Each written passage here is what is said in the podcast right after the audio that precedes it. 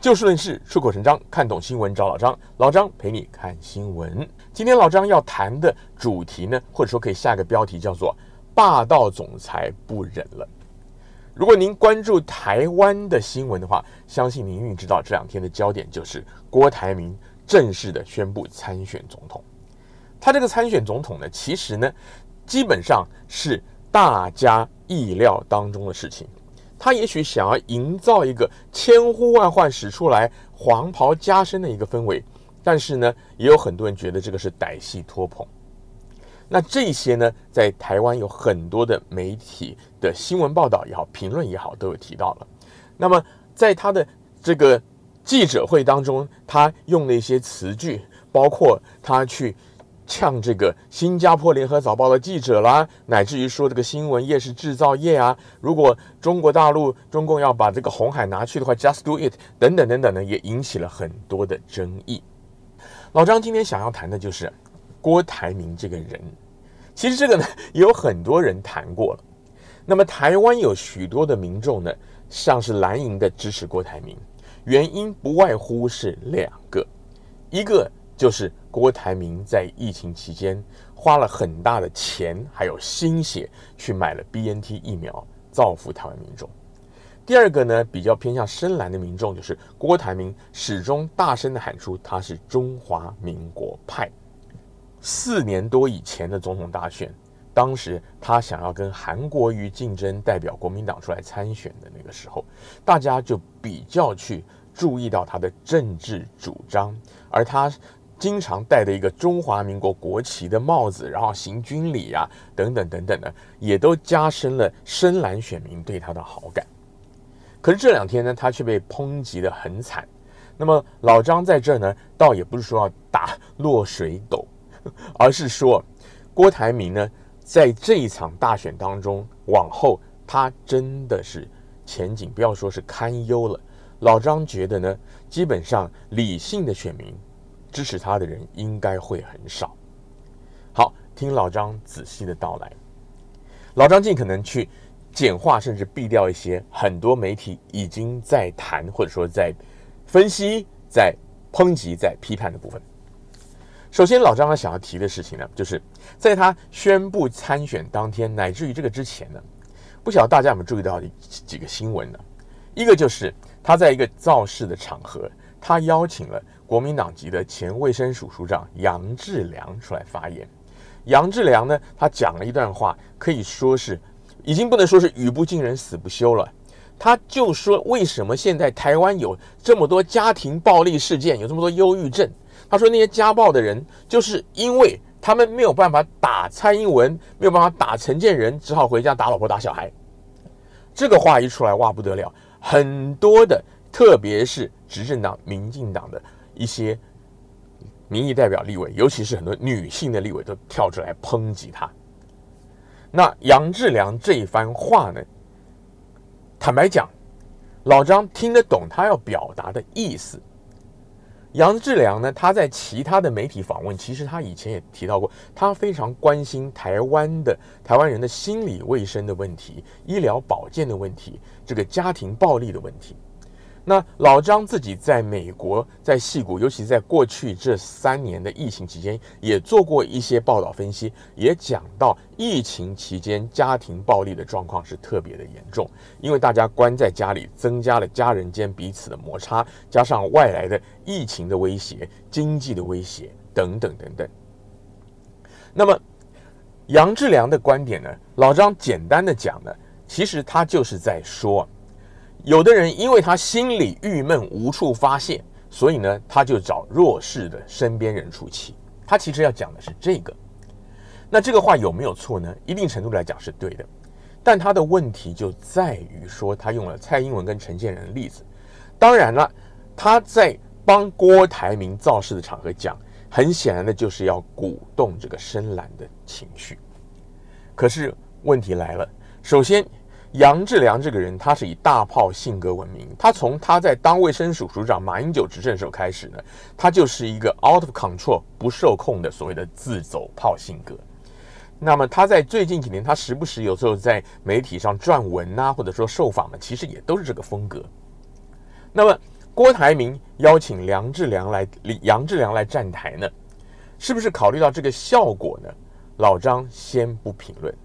老张要提的就是郭台铭这个人，他如果对于一个他邀请来站台的人，这个人的性格、言行举止、外界的评价都不能够掌握、不能了解，而且呢，不能够先推演出。这个人来帮他站台可能的情况，乃至于利弊得失，就表示郭台铭这个人用人有问题。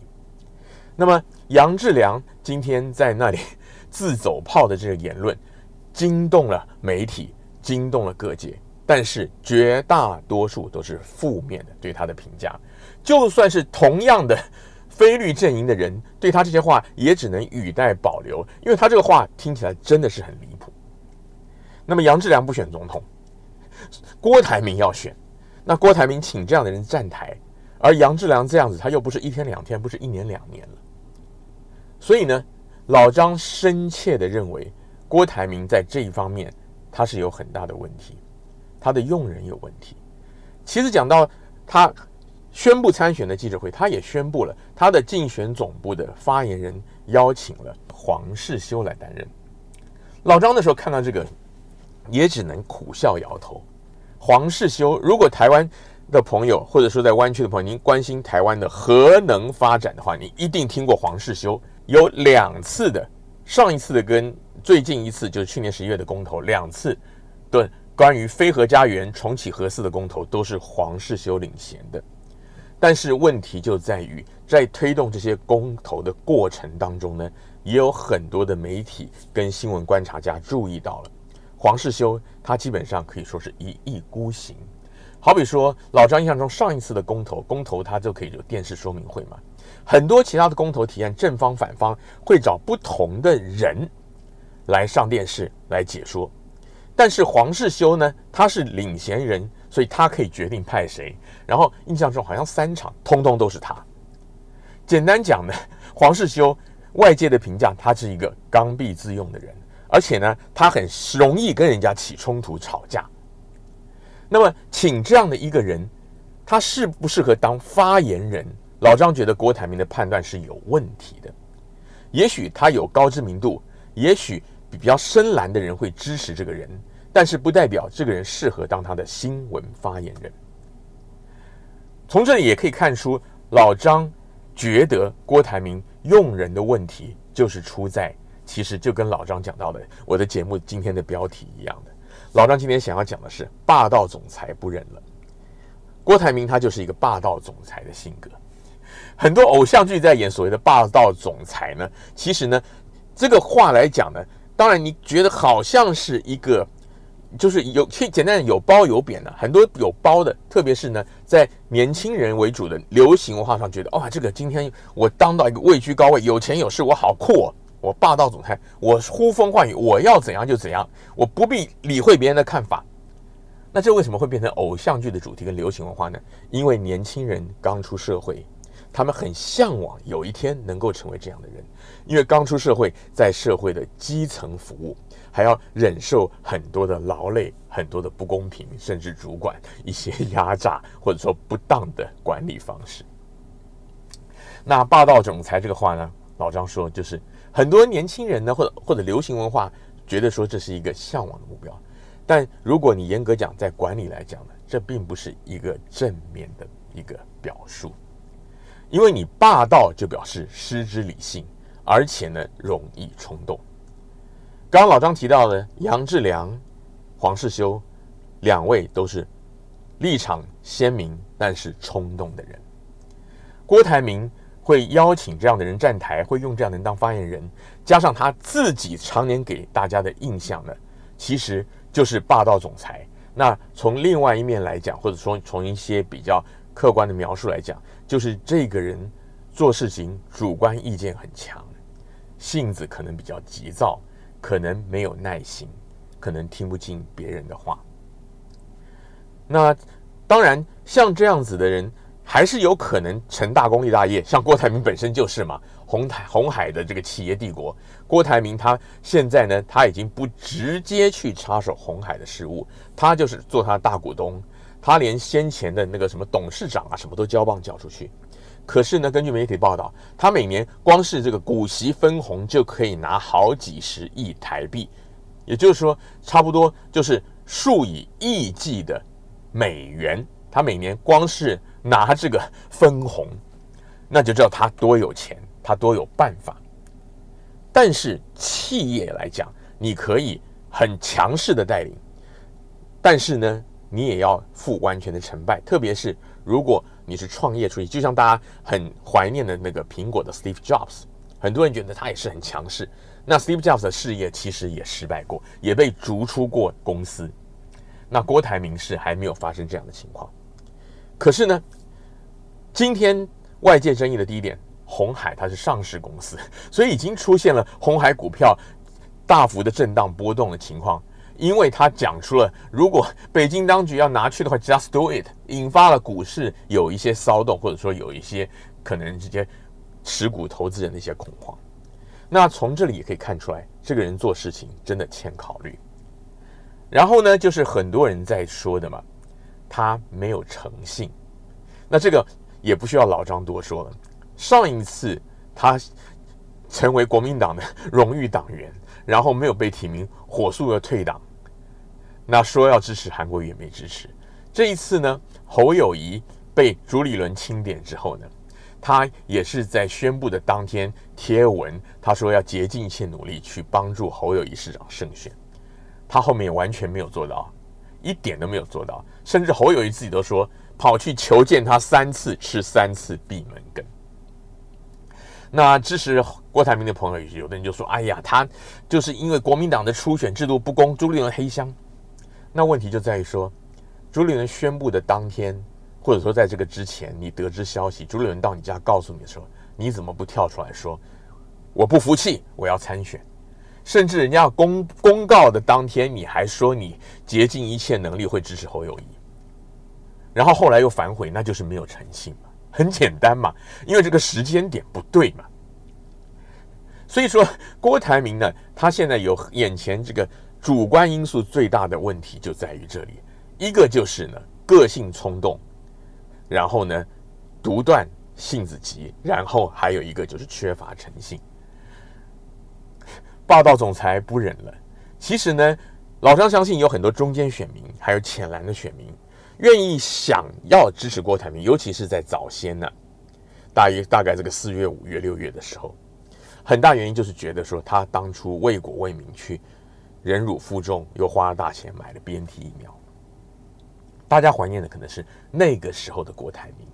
他花了很大的功夫，很大的耐心去跟当局、跟卫福部、跟总统去沟通，然后呢，也想办法直接去找这个辉瑞的辉瑞，美国的辉瑞也好，德国的 BNT 也好，折冲尊主跑到德国不遗余力。老张相信有很多的中间选民怀念的、支持的是这样的一个郭台铭，而不是所谓的霸道总裁站在台上，好像就是意气风发、慷慨激昂，但是呢。对于很多事情不屑一顾，对于外国的记者冷嘲热讽，你来台湾几年了？才来几年就学会挖坑给人跳，类似像这样的酸话，然后说什么新闻媒体是制造业，老张觉得非常的奇妙。媒体是传达你的信息、表现你的形象的最重要的工具。虽然说现在是自媒体时代，但是呢，大众传媒，尤其是国际媒体。的影响力还是非常的大。郭台铭在参选记者会就已经把新闻业都得罪光了。老张真的很难想象这个人的判断力。今天如果他是一个总统，他开国际记者会，他去酸新加坡联合早报的记者也好，美国 CNN 的记者也好，什么法新社的记者也好，那会是怎么样的一个场面？大家可以想象一下。当然了，也许有些朋友就是喜欢这种，我觉得就是喜欢这种心直口快。特别是台湾也好，湾区啊，很多华人朋友到现在很，就是从上一次总统大选，美国的总统大选到现在，都一直支持川普的。可能你会觉得，哎，这两个人都是霸道总裁 style。I like it。你喜欢这种风格可以，但是您可能不能代表多数。然后这样的治国的风格真的是前途堪忧。最后，老张也要提到一点呢，就是他自己个人的客观因素。前几年有一本著作在台湾也成为一个话题，是一老张记得是一个华人牧师写的，他的书名叫《穷的只剩下钱》。老张不是要挖苦郭台铭，而说今天走在这个竞选总统的道路上，郭台铭的确是穷的只剩下钱。为什么呢？因为选举要花钱，但是钱不能买到一切，就像。人家讲说这个，什么银弹有时而穷，金钱非万能，Money cannot buy everything，道理是一模一样的。当考虑非律阵营整合的时候，郭台铭之前一直说要出来整合，然后他要他又组了这个什么什么大联盟啊，什么东西。可是呢，你自己的是你是主要的三个非绿阵营里民调最低的，然后呢，你又一心说要当总统。然后说要找人家喝咖啡，但是事实上也不理别人。可是你手上的政治筹码有多少？国民党就不说了，你民众党的县市首长、立委、地方民代议员的人数都比你多，因为你郭台铭没有政党，你手上这些是零。你有钱是没有错啊。但是你你这个有钱，当然你可以广设办事处去争取连数，也许你也可以弄服务台，但是现阶段你没有政治实力，你没有政治能力，你要怎么样去服务民众呢？而且一不小心有可能会变成是不是契约贿选？郭台铭另外大家也知道，刚才老张提过了，每年几十亿、几十亿的股票分红。红海现在不是他在掌舵，没有错，可是红海帝国是他创造的，是他创办的。哪一天北京当局下令把红海怎么样的时候，你真的能够这么率性的挥挥衣袖，不带走一片云彩吗？鸿海富士康在中国大陆有上百万的员工，你对这许多的，不要说是大陆的民众，还有很多的台商。你也要对得起他们，也要负起责任。另外，更不要说郭台铭是这样的一个富商巨贾。台湾不是流行一句话，其实全世界都一样啊。台湾不流行讲查水表，可能有些民众知道它的含义，但是不知道它的起源。其实它原来的意思就是查税表，后来谐音大家就用这样讲查水表，查水表，查水表没有什么问题，那个水费的问题而已。查税表。政府要来查税，其实你不要说是这种亿万富豪，咱们升斗小民每年要报税都要烦的半天，那个真是复杂。郭台铭光是这个他的事业跟税务，如果执政党要针对他，假如郭台铭真的如他所愿出面代表蓝营跟赖清德一对一的时候，郭台铭还有很多很多的烦恼。那再回到这个之前呢，他要跟。菲律整合，老张提到，你没有其他的组织，你没有现任的民选官员首长，你拿什么跟人家谈条件？除了你有钱以外，你拿什么跟人家谈？你又不当副手，所以郭台铭呢，前景堪忧，而且呢，如果不幸一点的话，他真的很可能一世英名毁于一旦。那老张除了当然也是观察了很多的政治分析。可是老张真的觉得说，你这个霸道总裁不忍了，是现在乃至于未来郭台铭总统之路的最大败笔。霸道总裁当得太久，副作用的确不少。今天节目的时间又到了，欢迎您下次继续找就事论事、出口成章的老张陪您一起看新闻。